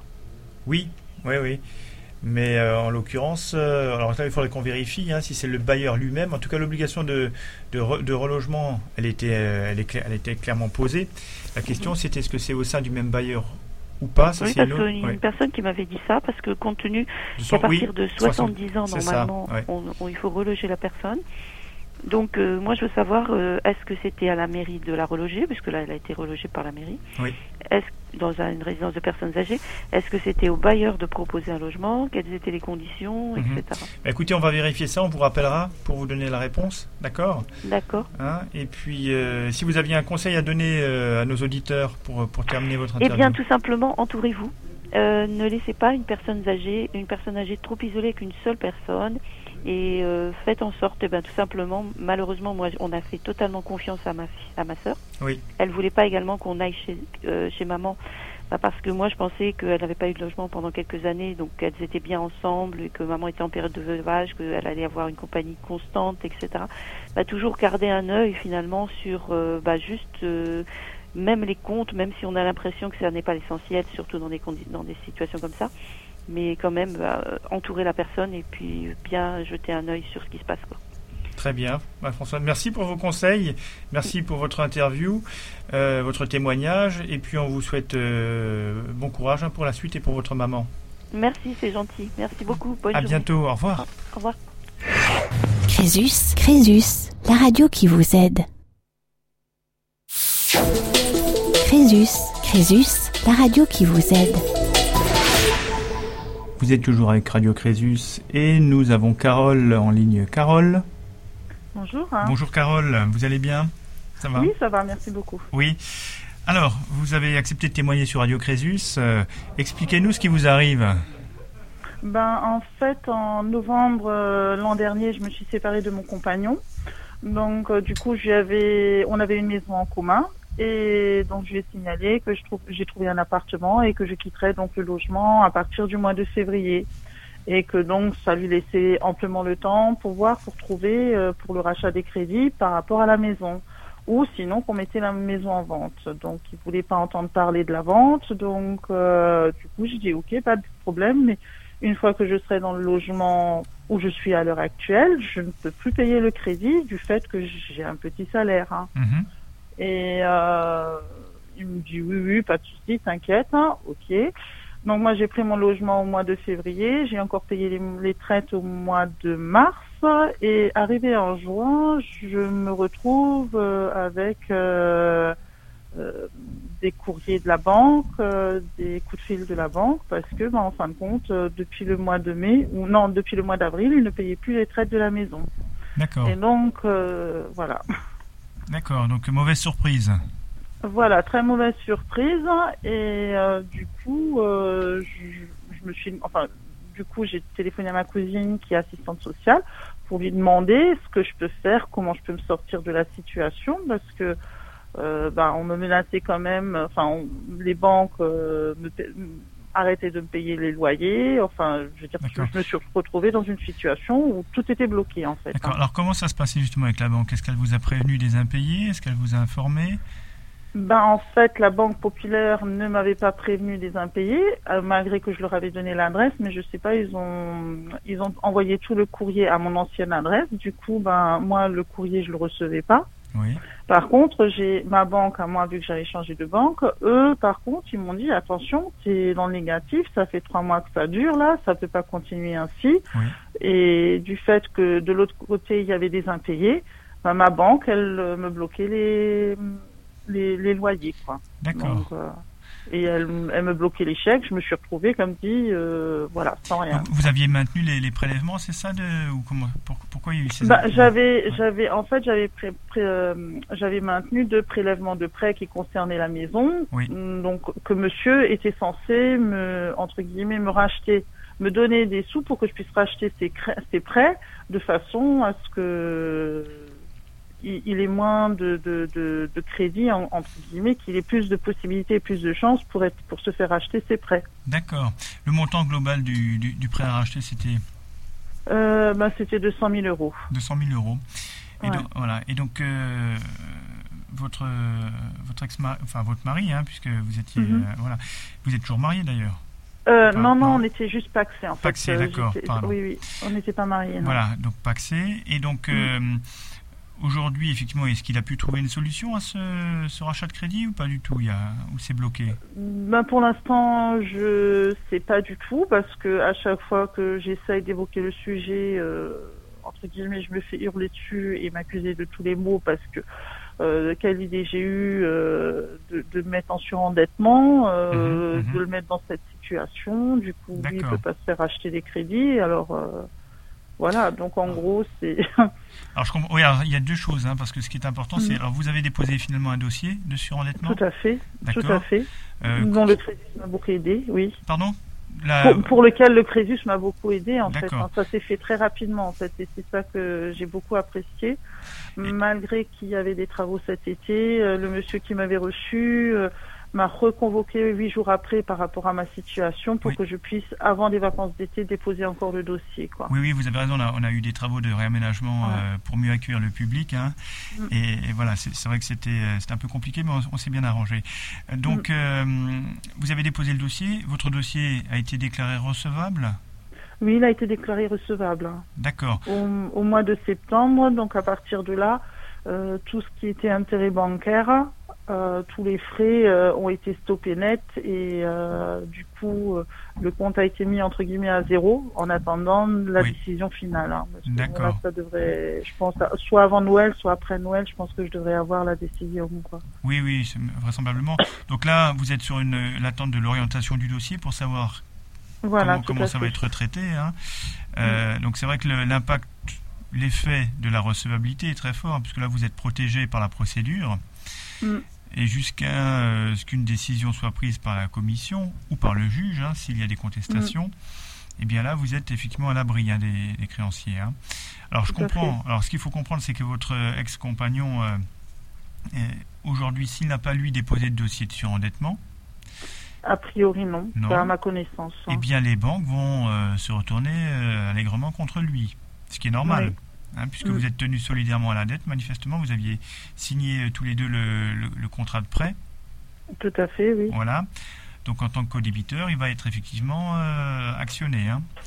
Oui. Et voilà. Et c'est pour ça que effectivement, il manifeste euh, sa mauvaise humeur. Oui. Je pense. hein. Voilà. Alors, il, lui aura deux solutions. Soit effectivement, il arrive à faire face à cette dette et à la payer. Mm. Soit il n'y arrive pas. Donc il sera amené soit à subir euh, euh, les contraintes, je dirais, des, des actions des créanciers dans le cadre du droit commun, Mm. soit à lui-même déposer un dossier de surendettement. Oui, Ben, de toute manière, d'une façon, enfin, à l'époque quand j'ai déposé, enfin, à l'époque, cet été quand j'ai déposé mon dossier de surendettement, donc quand j'étais, quand je suis venue au Crésus, on m'a aussi conseillé de suite de faire une euh, demande de, euh, pas de séparation, je sais plus comment ça s'appelle par rapport à la maison en fait, hein, pour que ça soit fait devant le notaire, vu qu'il veut absolument garder cette maison et qu'il veut pas entendre parler de la vente. oui, Euh, euh, c'est pas le partage. Demande de partage Ah, judiciaire. Voilà. Oui, voilà, tout à fait. Voilà, c'est partage judiciaire. hein. D'accord. Donc voilà, et ça c'est pareil. Là, j'ai été voir le notaire parce que j'ai eu le courrier et donc ça, ça se fait courant janvier en fait. hein. D'accord. Donc les choses se mettent en place progressivement. Oui, tout Donc à sur fait. les hein. sur les conseils donnés. Hein. Oui. Si euh, vous avez encore des éléments à apporter pour nos auditeurs sur la, la situation, là, ça, vous êtes aujourd'hui, je dirais, un peu rassuré sur la manière dont ça va se dérouler. Bah, je suis plutôt rassurée sur la manière dont, va, dont ça va se dérouler et puis le fait que euh, oui non j'ai eu beaucoup comme dit j'ai eu beaucoup de chance parce que mon dossier comme dit a été vraiment traité très rapidement et euh, c'est ce qui m'a permis bah, il faut pas perdre espoir surtout voilà je veux dire après il y a toujours une solution et euh, Alors c'est vrai, c'est vrai qu'à à vous entendre, vous avez aussi réagi assez rapidement. oui Ah, Dès que vous avez compris qu'effectivement ça n'allait plus comme c'était prévu avec votre ex-compagnon, vous avez pris le taureau par les cornes. Ah oui, voilà, c'est il faut pas faut pas attendre d'être vraiment dans dans enfin moi j'attends pas d'être submergé, j'ai de plus pouvoir respirer du tout. Mhm. Je- quand je commence à suffoquer, faut faut là faut réagir Oui, il faut hein. trouver une bouffée d'oxygène, on est bien d'accord. Oui, voilà, tout à fait. Après, c'est sûr, c'est c'est- c'est des fois des pas. Honnêtement, c'est vrai que c'était pas facile. C'était pas évident par rapport quand vous déposez le dossier, que vous rentrez dans cette institution, de vous dire, euh, voilà, on vous regarde de haut.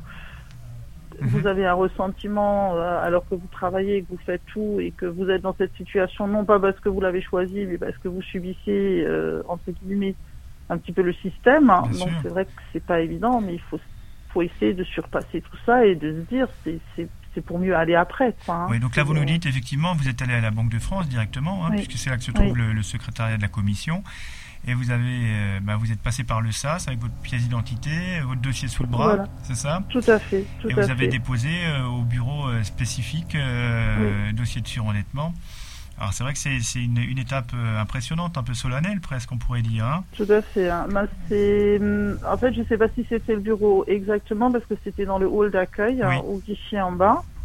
Et manque de bol pour moi entre guillemets. euh, je suis un peu arrivée euh, à 11h30, donc euh, je pense que il commençait à ranger. Je sais pas, je vais pas Oui. faire de préjugés ou de juger, mais disons que l'accueil qu'on m'a fait, c'était bah Expé- Comment dire, hein. expéditif un peu, c'est ça? Expéditif et d'une façon oui non mais euh, par rapport aux questions que je posais par rapport Oui. aux, aux- aux sous que j'avais de côté pour pour les enfants au Oui. nom des enfants mais qui étaient aussi à mon nom mais qui à leurs 18 ans leur versé Mhm. j'ai juste posé la question si cet argent ils vont aussi le prendre ou si Mhm. cet argent parce que c'est pas le mien c'est l'argent des enfants qu'ils ont reçu à différentes occasions que j'ai Oui. mis de côté pour eux Bien mais sûr. pour pas qu'ils y touchent, je l'ai mis à mon nom, mais avec eux comme bénéficiaires. Donc, est-ce que ce- cet argent sera touché? On m'a dit, mais madame, il fallait réfléchir avant de vous mettre dans cette situation. Donc, c'est vrai que c'est des, des fois des paroles qui, qui blessent et qui font mal, quoi. Hein. Donc, euh, Oui, donc ça, c'est le, ouais, ça, c'était le côté un peu euh, la Oui. du- dure à avaler, quoi. hein. D'accord, côté difficile, avec euh, un, un manque de disponibilité en fonction de l'horaire. euh, D'accord. Ah oui, Bon, en tous les cas, aujourd'hui, euh, Carole, les choses sont plus claires pour vous? tout à fait, oui. Voilà, vous êtes dans l'attente de décision, hein, à la Oui. fois euh, en matière de, de surendettement euh, et à la fois sur la question du partage judiciaire, comment ça va se régler. Tout à fait, Hein, oui. donc, si vous aviez un conseil à donner à nos auditeurs ou auditrices qui nous écoutent, Comme dit, il faut, faut pas se laisser abattre. Il faut, faut prendre, comme vous disiez tout à l'heure, le taureau par les cornes et euh, surtout pas rester bloqué sur tous les papiers qu'il faut ramener parce que oui, c'est fastidieux, c'est des fois embêtant de courir après tout ça, mais ça, ça- ça vaut la peine de le faire hein, parce que c'est vrai qu'après, ben, ça ne peut que trouver des solutions, quoi. Très bien, mais écoutez, hein, donc euh, n'ayons pas peur de, de s'engager dans, les, dans des solutions, même si elles sont un peu contraignantes au départ, hein, mais qui permettent de trouver effectivement une bouffée d'oxygène, comme vous le disiez. Ah Oui, tout à fait. Est-ce que, hein. est-ce que je vous propose, euh, si, si vous l'acceptez, c'est qu'on on puisse, euh, lors d'une prochaine émission, euh, vous suivre aussi, si vous l'acceptez, de, de voir comment les choses évoluent, courant janvier, février peut-être. D'accord, pas qu'on- de souci. Et qu'on prenne rendez-vous euh, pour que vous nous disiez comment les, les choses avancent pour vous. D'accord, Carole? D'accord, pas de problème. Merci beaucoup pour Avec votre plaisir, témoignage hein, sur Radio Crésus et donc à très bientôt Carole. Merci. À bientôt. Merci. Au revoir. Au hein. revoir. Crésus. Crésus, la radio qui vous aide.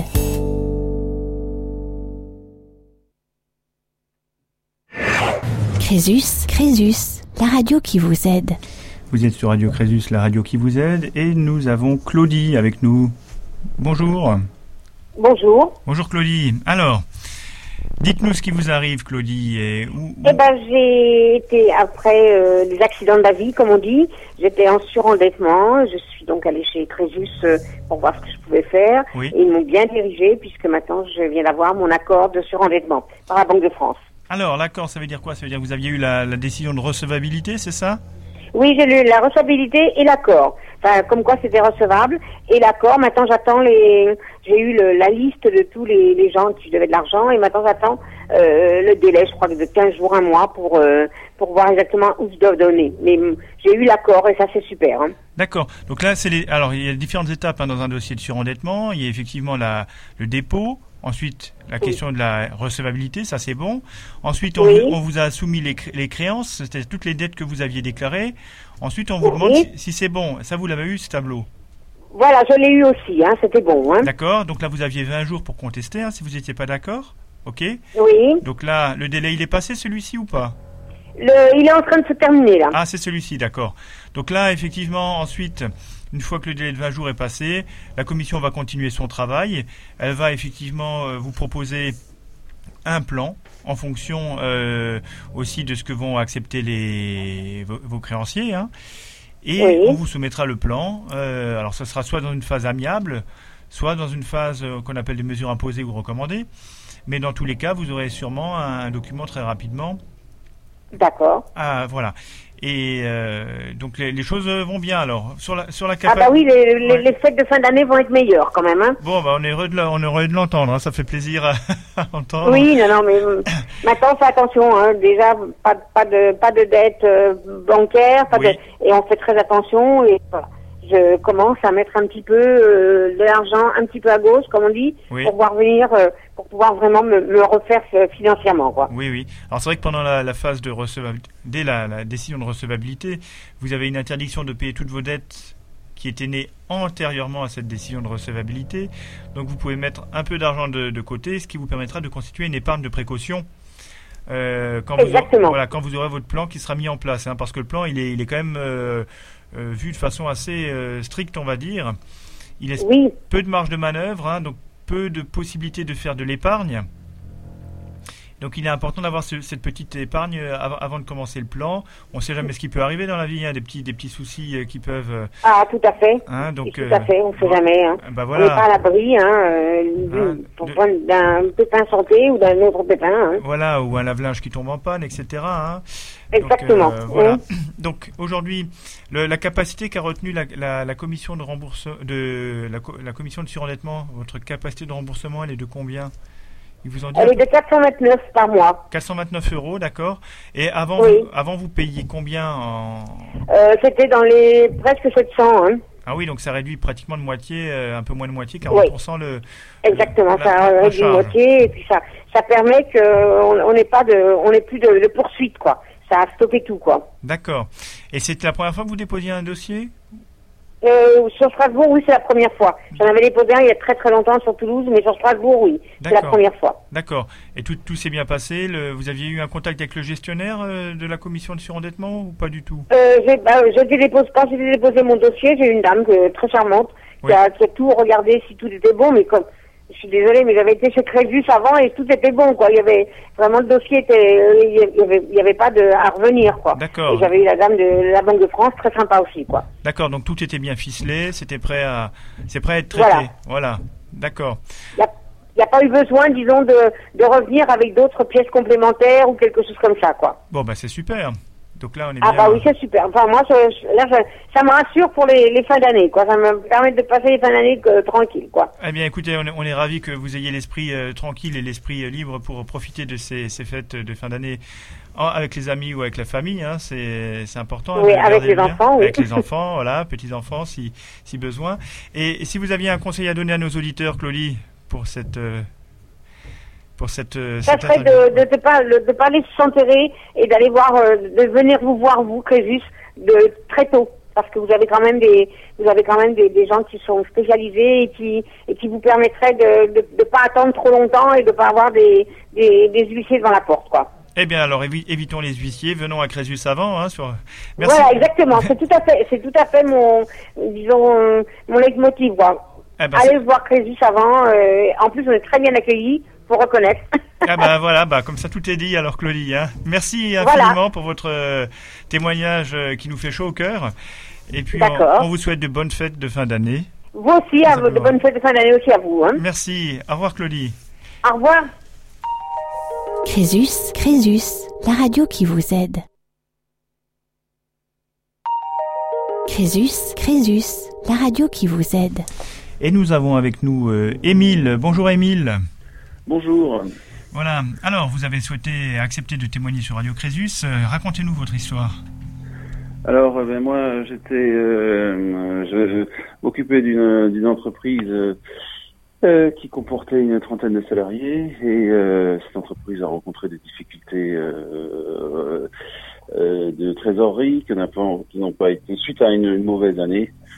Une mauvaise année, euh, on est dans le secteur du bâtiment, c'était une mauvaise année, les, banques n'ont pas renouvelé leurs engagements à court terme, donc du coup la société été amenée à déposer le bilan de cette société. C'était caution sur un certain nombre de euh, d'engagements. Et parallèlement à ça, cette société avait euh, occupé euh, des locaux qui euh, euh, étaient financés euh, via un crédit bail au travers d'une SCI dont je dispose. Et donc euh, la société a déposé le bilan, euh, les actifs ont été cédés, le repreneur euh, les a repris, il a également repris la location des, de l'immeuble en quelque sorte. Et puis des, quelques années, deux, trois ans se sont écoulés. Et puis maintenant, le repreneur rencontre des difficultés et a cessé de payer le loyer et a également déposé le bilan. Voilà. Oui, alors, on, com- on comprend euh, bien vite que, que le, le, le rôle du chef d'entreprise n'est pas simple. hein, Puisque, Non, euh, ça c'est le moins qu'on puisse dire. Parce que c'est vrai que souvent dans, dans, dans les idées reçues, on pense que le chef d'entreprise, euh, c'est effectivement euh, beaucoup d'argent qui rentre, une, Un une- anti. une situation euh, voilà, Stable et assuré. enviable, on va dire quelquefois. Hein, mais, Absolument. mais on ne voit pas tout l'envers du décor, et notamment cette histoire de, bah, notamment de caution. Hein. À l'équation, c'est terrible. Oui. Alors- C'est terrible parce que Je vous en prie. Je dis que c'est terrible parce que euh, le, euh, le- les, les pour des entreprises, euh, de petites entreprises, hein, eh bien, il s'agit de le- les, les banques font plus rien sans sans la caution du, du chef d'entreprise, et donc euh, elles sont même disposées à accumuler des cautions pour des montants euh, qui dépassent de très loin le, le patrimoine du chef d'entreprise. Mais par contre, dès que les choses vont mal, Oui. c'est une catastrophe parce qu'on est on est on est on est, on est- on- on- il- les cautions sont activées et du coup euh, perdez non seulement votre outil de travail, votre patrimoine, Oui. euh, mais euh, le- les, les banques euh, euh, vous rendent transfèrent le risque sur le chef d'entreprise en quelque Oui, sorte. personne. Voilà, absolument. Et donc, euh, et donc, lorsque euh, les choses vont mal, ce qui arrive malheureusement parfois, eh bien, c'est c'est le le chef d'entreprise qui euh, ne dispose d'aucun droit social particulier, c'est-à-dire qu'il a plus de revenus du jour au lendemain, euh, et qui doit s'acquitter ensuite de montants qui peuvent être assez importants. Euh, voilà, c'est c'est- aujourd'hui si on a besoin de, des concours bancaires dans les petites structures, eh bien, vous ne pouvez pas passer à côté du système de la caution. C'est simple, hein, oui, c'est impossible. C'est un, un engagement à 300% en fait, hein, si je puis dire. Oui. Ah oui, oui, oui, on peut dire ça. Oui, on peut parce que, dire, euh, parce que la, la, dire for- ça. la forme de votre société, c'était une, une- une société, une, une, une SARL.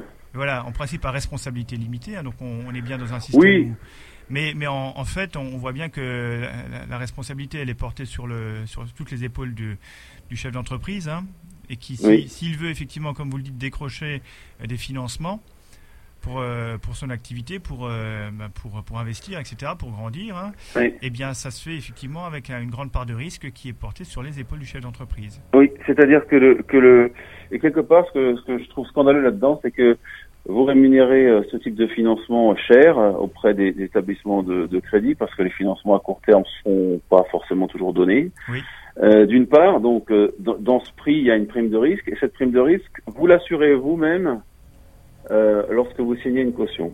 Voilà. Tout à Et fait. avec ça, on explique que les banques aident Et, euh, et ce qui fait qu'aujourd'hui, c'était à refaire, euh, je, je ne referais jamais quelque chose d'aussi euh, ambitieux et d'aussi important. Je n'investirais pas et je ne et je ne je verrais les choses d'une manière complètement différente parce que le risque est proprement démesuré et lorsque on est à son compte, on ne voit pas que au bout de dix ans, au bout de qu'à un moment ou un autre peut sur, survenir une difficulté parce que l'économie est cyclique, parce que il peut arriver à un certain nombre de, de, de difficultés dures. On ne le voit pas, donc on, on est plein de- d'espérance et d'enthousiasme, et donc on ne se rend pas compte de, du, du, du fait que, que le, le retournement peut arriver, que si le retournement peut arriver, bah à ce moment-là, on est mort. Alors, est-ce que vous pensez qu'effectivement, aujourd'hui, ça, ça a un impact certain sur l'esprit d'entreprise en France? Parce que. Comment? Sur- Ah bah, Oui, sur l'esprit d'entreprise. c'est un des éléments, euh, c'est un des, des nombreux éléments. euh, euh, je pense que le problème de fond, si vous voulez, c'est que moi, à l'époque, euh, j'étais pas quelqu'un de fortuné, je ne le suis absolument pas. C'est un bon exemple de non-enrichissement, malgré le fait que on a créé des emplois. Bon. Maintenant, euh, le, le fond du problème, c'est que pour développer une entreprise, il faut accéder à des capitaux stables, principalement. Donc ces capitaux, c'est mieux. Oui. Ça veut dire que, idéalement, euh, eh bien, tout l'autofinancement que, et les résultats de- des huit premières années, eh bien, euh, je ne les ai euh, laissés dans l'entreprise pour euh, augmenter sa capacité d'autofinancement. Oui. Mais euh, j'aurais dû chercher davantage de capitaux propres et davantage de fonds propres. Euh, mais ça, c'est c'est pas facile. Oui. C'est compliqué. Il n'y a pas des centaines d'intervenants et, de- et des, centaines de, et des dizaines d'opportunités et de, et de solutions. Donc, ce qui fait que, bien, euh, quand vous êtes dans une problématique de financement de développement, ben, vous faites avec ce que vous avez, et puis au final, vous vous tournez vers les banques, et là, comme en général, euh, les choses sont déjà parties, que vous savez que vous allez avoir besoin du des concours, eh bien, euh, eh bien, vous, vous signez ce qu'on vous donne à signer pour pouvoir continuer votre votre activité. Mais je pense que euh, effectivement, c'est un frein, mais mais mais le, le- le- par rapport à mon, mon histoire, Oui. le vrai frein, c'est c'est l'accès au au fonds propres et au, au, au capital en quelque sorte, parce que les entrepreneurs euh, n'ont pas forcément les les capitaux nécessaires au développement euh, sain de leurs entreprises. Mhm. Et vous, et vous pensez, euh, au fond de vous, que c'est ce qui a causé la, la perte, en fait, de. euh, ou le- Ben, moi, ce qui a causé la perte de, de mon entreprise, c'est que c'est une faiblesse en fonds propres. Mhm, mhm. Et donc, en gros, ce qui s'est produit, c'est qu'à une année, euh, on a fait une mauvaise année, Oui. avec un, un, un résultat. Alors, pour une boîte qui faisait plusieurs millions de chiffres d'affaires, eh bien, quand vous perdez euh, 5 ou 7 de votre euh, de votre euh, je- quand vous faites une perte de 5 ou 7 c'est c'est énorme. Oui. Oui. Vous, vous, vous, vous, vos fonds propres ils passent. Bon, mais mais euh, donc je pense que euh, je ne jette pas la, la je ne rejette pas la responsabilité sur les banques sur entière. Euh, Le, la le, fond du, problème dans mon, dans mon cas de figure, c'est que on n'était pas assez solide euh, financièrement. D'accord. Et donc, et donc j'ai été conduit à être dépendant. C'est cela. Oui, oui, tout à fait, on Voilà. comprend bien. Alors aujourd'hui, la, la société est liquidée, donc vous avez encore un. Je laisse été liquidé, j'ai des cautions, et donc Voilà. du coup, ben, c'est la raison pour laquelle je me suis rapproché de Crésus, parce que je, je, je me dirige euh, vers euh, une faillite civile. une faillite civile donc spécifique à l'Alsace-Moselle Oui. et, et qui permettra de, de, re- de rebondir et de partir à zéro parce que c'est bien l'objectif. De partir à zéro. Ouais. Oui, pas tout à fait à zéro, parce que euh, il reste quand même une note Banque de France catastrophique, qui grosso modo vous interdit l'accès à, à tout financement d'entreprise ou à tout. euh, bon. Mais ça permettra au moins de de- d'effacer euh, ces cautions qui, qui sont qui sont qui sont importantes. Oui, oui, vous parlez en fait, en fait du fichage euh, Banque de France Oui. hein, qui, qui est euh, un marquage au fer rouge en fait. Hein. Mais surtout aujourd'hui avec Google et avec les avec Internet, c'est-à-dire que je me dis que autrefois, euh, moi j'ai 40 ans, mais autrefois on a- il y avait le- la Banque de France, mais maintenant une, une taille d'entreprise, ça reste euh, des siècles visibles sur euh, Mhm. les outils. euh. donc Oui. je, me- je me dis que même dans 15 ans, il n'y aura pas une banque qui me fera un prêt pour euh, pour acheter un local ou quoi que ce soit. Mais bon, c'est comme ça. C'est un peu le droit à l'oubli là que vous invoquez, hein, qui, qui devrait exister. Oui, mais c'est tellement vaste, il y a tellement de, de, de- on laisse tellement de, traces derrière soi Oui. que, que, que, que, que- je pense moi sincèrement que l'aventure entrepreneuriale pour moi est, est, est- est terminée, à moins que je tombe sur euh, un mécène en- qui dispose de fonds propres énormes, etc. Je, je pense vraiment que pour moi c'est cuit parce que même après le le- à la fin du fichage de la euh, Banque de France, ça dure 5 ans, eh bien, le, le, un banquier qui serait sollicité, euh, faites une recherche sur les sur les moteurs de recherche, vous, vous trouvez des informations de ce genre. Donc, euh, je, je pense que, que, que vraiment, c'est c'est c'est très compliqué. Une fois en France, euh, quand vous mettez euh, quand vous tombez quand vous êtes à votre compte et que vous tombez, vous mettez le genou à terre, c'est très très très très difficile de de, de remonter. Oui. Ah, Émile, vous êtes en train de nous dire en fait qu'en France, on n'a pas le droit à l'échec. C'est un peu ça. C'est un peu ça. un peu hein. ça. Oui. Alors que l'échec, ça, c'est- l'échec, ça fait partie de l'expérience aussi, parce que ce que vous nous dites, c'est grave. Ça veut dire que votre expérience que vous avez euh, de, de votre vie professionnelle là, que vous avez cumulée jusqu'à aujourd'hui, en fait, elle serait, elle serait perdue parce que vous avez échoué à un moment donné et que tout ce, ce que tout- toute cette expérience et cette compétence, elle pourrait plus être mise en œuvre. C'est ça, grosso modo.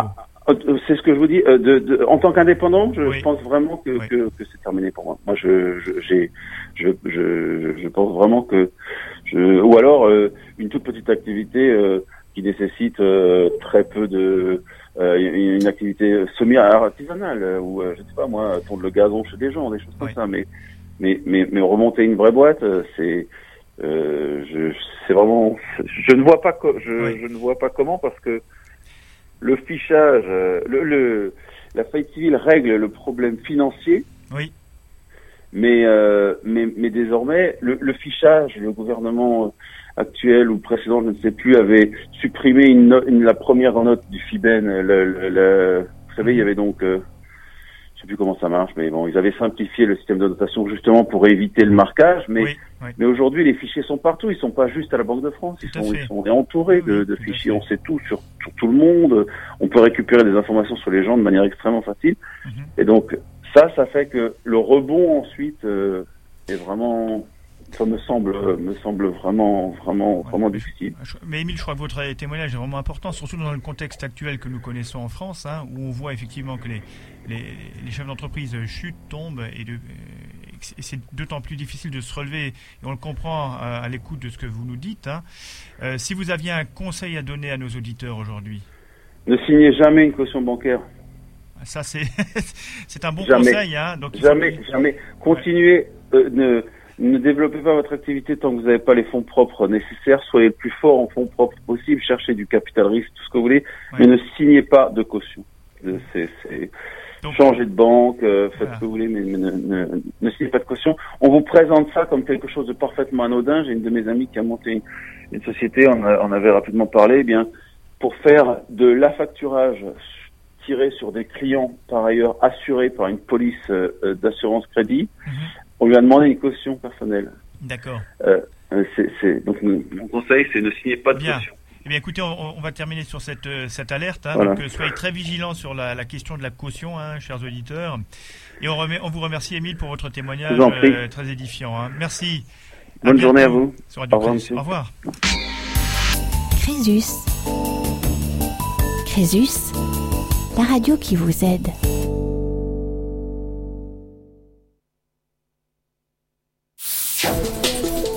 Crésus, Crésus, la radio qui vous aide.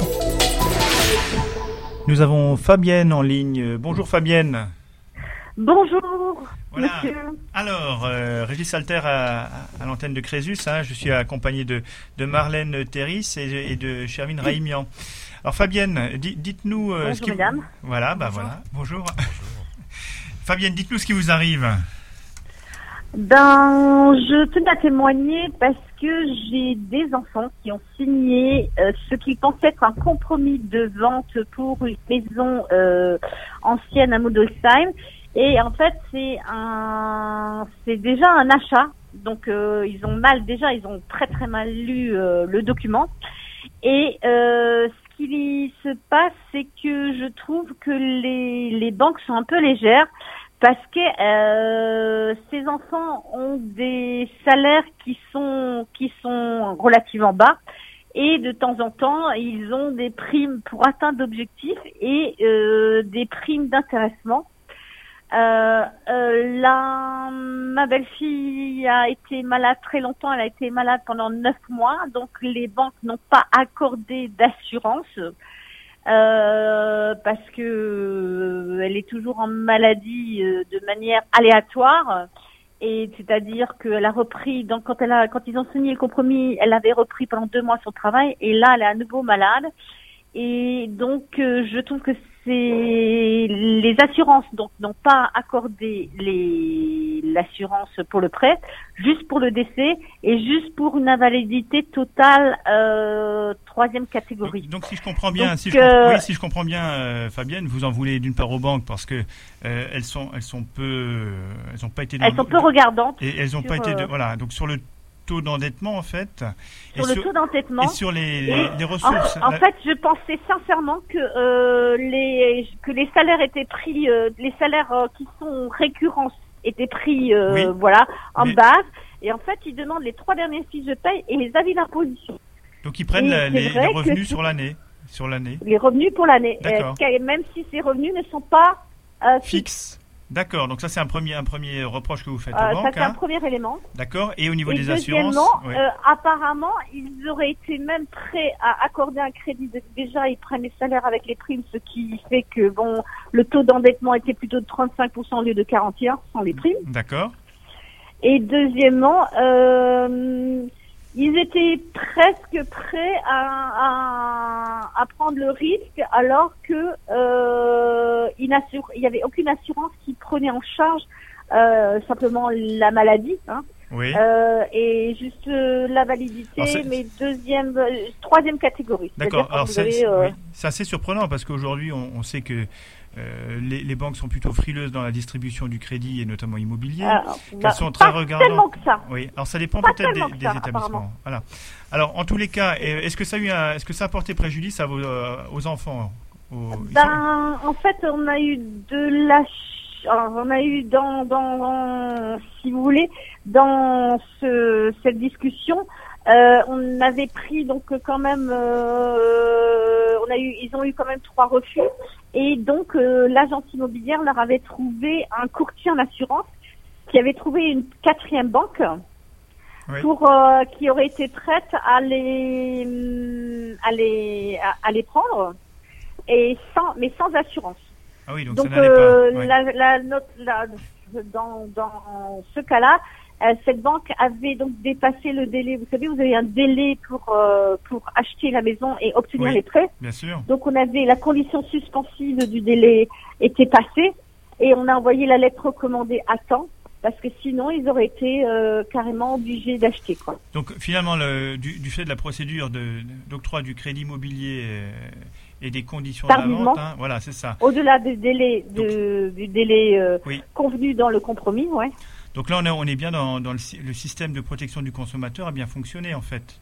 Le système, non, je ne dirais pas que le système a fonctionné. Il aurait pu ne pas fonctionner si, euh, la, si les, les délais n'avaient pas été euh, dépassés et si la lettre recommandée n'avait pas été, était pas partie à temps. D'accord, d'accord. Donc, ce que je veux dire, ce que je veux alerter, c'est Crésis fait un travail formidable. Merci. Sauf que le législateur euh, n'a pas encore très bien appliqué les, certaines mesures, c'est-à-dire être très ferme sur les revenus, ne pas dépasser les 33% et avoir des échanges de fichiers. Quoi. Oui. Alors vous avez, il y a différents niveaux. Il y a d'une part la responsabilité de la banque hein, dont, dont vous parlez et qui, dans l'octroi Oui. du prêt immobilier, doit vérifier la solvabilité de, de- l'emprunteur. Et en l'occurrence, elle Oui. se base effectivement sur les taux de 33%, 35% qu'on connaît euh, euh, tous. hein. Maintenant, Oui. si effectivement la banque euh, accorde un crédit alors qu'elle n'aurait pas dû le faire, sa responsabilité peut aussi être engagée. Alors vous me direz, Oui. c'est vrai que c'est, ça, ça, fait une belle jambe parce que ça veut dire que derrière, il faut engager une procédure et une action en justice. Et c'est vrai que c'est très Alors que les gens n'ont déjà pas d'argent. On est d'accord. Donc c'est vrai que c'est compliqué, mais juridiquement, Ouais. il y a quand même des possibilités. Donc ça, c'est c'est important euh, de, de le savoir. hein. Donc sur les et sur la question de l'assurance, là aussi, euh, il faut être vigilant, hein, puisqu'on voit qu'il y a des exclusions ou en tout cas des des, des, des- assurances qui ne sont pas toujours possibles hein, en, en ra- en raison d'un risque aggravé de santé. Tout à fait. Mais là, il y a aussi des, des assurances euh, qui sont mises en place aujourd'hui pour pouvoir assurer des personnes qui ont ce type de risque de santé. hein. Donc là Tout aussi, à fait. voilà. Euh, la banque nous en avait parlé. Oui. Sauf que, euh, apparemment, il faut quand même savoir que quand la, la situation, la pathologie n'est pas stabilisée, Oui. ils prennent pas le risque. Enfin, voilà, c'est plutôt pour des gens qui ont déjà un, un handicap et dont la situation est stabilisée. Oui, alors c'est vrai qu'après ça. Ils vont pas, ils vont pas prendre un risque alors qu'ils savent pas le degré de. Oui, bah, le niveau de risque, en le fait. degré Oui. de, de, de- de risque pour eux que ça perdure ou que ça perdure pas. C'est, ça, c'est pour les gens qui ont déjà euh, un- une pathologie déstabilisée et qui ont déjà un revenu euh, de- du fait de la pathologie, quoi. Tout à fait. Alors aujourd'hui, les enfants n'ont pas acheté du coup? Non, bah, on espère juste que voilà que ça va que ça va bien se passer et que Voilà. Euh, le notaire, parce qu'en fait, euh, et maintenant il faut encore que les notaires acceptent les, les trois refus qu'ils ont qu'ils ont eu. Oui, bah oui, bien et sûr. du coup, ils, ils ne peuvent, ils- non, pour l'instant, non, ils peuvent pas acheter quoi. C'est Voilà. trop risqué quoi. Mais a priori, la, vente- la vente est du coup est résolue. Enfin, elle est, voilà. elle est- Normalement, la vente devrait être résolue. On n'a pas encore tout à fait les confirmations. Euh, L'agent immobilier il a très bien compris que le risque, voilà, c'est, c'est- les choses sont pas stabilisées. Ce que, que je veux dire, c'est qu'il faut aussi beaucoup travailler sur la prévention. Quoi. Alors allons-y, parce que justement, on est sur les conseils à Crésus. Donc pour nos auditeurs, quel conseil La prévention? La prévention. S'ils ont un doute sur leur capacité de, de, de financer un bien, d'abord, avant de signer un compromis, il faut qu'ils aillent voir euh. Peut-être euh, des, des, des juristes comme Oui. chez vous, en, en disant non, je vais pas le signer, je vais d'abord voir avec eux Mhm. ce que je ce que je peux mettre vraiment dans mes ressources ou pas mettre dans mes ressources, parce Bien que sûr. voilà. Hein. Il faut faire son budget, C'est fait. facile quand Oui. on est quand on est amoureux d'un bien, quand on est amoureux, on doit absolument l'acquérir et tout, mais on se rend pas compte des difficultés qu'on peut avoir après, quoi. Oui. Là, attention, l'amour rend aveugle, hein, donc il faut se méfier. Donc euh, il faut quand même faire, il faut, il Exactement. faut quand même faire son budget avant, hein, comme ça on, on est dans moins de tracas. Donc ça c'est le premier Oui. conseil, faire son budget, d'accord faire son budget, faire son budget de manière très très rigoureuse. Et le et le deuxième conseil, c'est que si les assurances, euh, il y a un doute sur euh, le fait de pouvoir être assuré, Oui. pouvoir être solvable en cas de difficulté, en cas de pathologie, ne pas signer avant d'être sûr de de ne pas signer de compromis, ne rien faire avant d'être sûr de pouvoir obtenir les prêts. Ne pas s'engager Ah à la- là, voilà. l'assurance, les assurances, les Donc, garanties. Donc vous nous dites, il ne faut pas s'engager à la légère. C'est un engagement qui est fort, donc il faut plutôt prendre le temps de bien vérifier l'ensemble des éléments et après seulement Oui, s'engager. avant de signer un compromis même. Est- C'est facile d'aller dans une, banque et de dire voilà quels, quels sont les risques est-ce que vous pensez que je serai assuré mal- Parce que les banques le savent, hein. Ils savent d'avance si vous pouvez être assuré ou pas, hein, si vous leur dites la vérité et si vous êtes euh, voilà, ils vont dire bah écoutez dans ce cas-là vous êtes toujours en, en maladie donc Mhm. euh, les assurances vont pas vous prendre en compte. Voilà. C'est- Fabienne. Après quand vous avez signé un compromis, c'est un peu tard quoi. Oui, on a- euh, donc Fabienne, vous avez tout dit là, on, sait tout alors, tout ce qu'il faut, tout ce qu'il faut Voilà, faire et tout ce qu'il savez faut pas tout. faire. Travailler beaucoup sur et puis euh, continuer à, euh, à embêter le législateur pour qu'il fasse aussi des échanges de fichiers pour tous les gens qui ont des, des prêts quoi. Eh bien, Parce que j'ai un autre fait. dossier euh, sur euh, sur le sud. Et je Bah, on aura peut-être l'occasion d'en re- des- gens de ma reparler. connaissance qui sont en surendettement parce que parce que il y a une, même une euh, une banque qui est une assurance qui est en fait qui est une assurance mais qui est qui est également une banque qui a prêté de l'argent à des gens qui qui en ont pas les moyens. 18 000 euros alors qu'ils ont euh, dans les 1300 1400 euros de revenus. Je trouve ça Ah. aberrant. Ce que je vous propose, Fabienne, c'est que si effectivement vos amis sont prêts à témoigner, pourquoi ne pas le faire sur euh, Radio Crésus hein? Donc, euh, n'hésitez pas à nous, à nous communiquer leurs coordonnées s'ils le souhaitent. Et on ouais sera non, plaisir de, mon de- équipe le voilà. souhaite, effectivement Tout à fait. Fabienne, je vous remercie vivement pour votre Mais témoignage. moi aussi, continuez votre travail et faites-vous connaître parce que vous en- franchement, il y a beaucoup de gens qui auraient besoin d'un peu de conseils. Et pourquoi pas euh, de l'éducation euh, dans les écoles Oui. sur ces problèmes bancaires, sur On ces problèmes administratifs. Ce serait bien aussi. Eh bien, on y travaille euh, avec notre jeu éducatif budgétaire Dilemme. Donc, ça existe et. Crésus euh, est- a créé ce jeu. Merci beaucoup, Fabienne. Voilà, bonne continuation. Merci beaucoup. Au Et bonne fête à vous. Merci. Merci, Fabienne. Au revoir. Au revoir. Crésus, Crésus, la radio qui vous aide.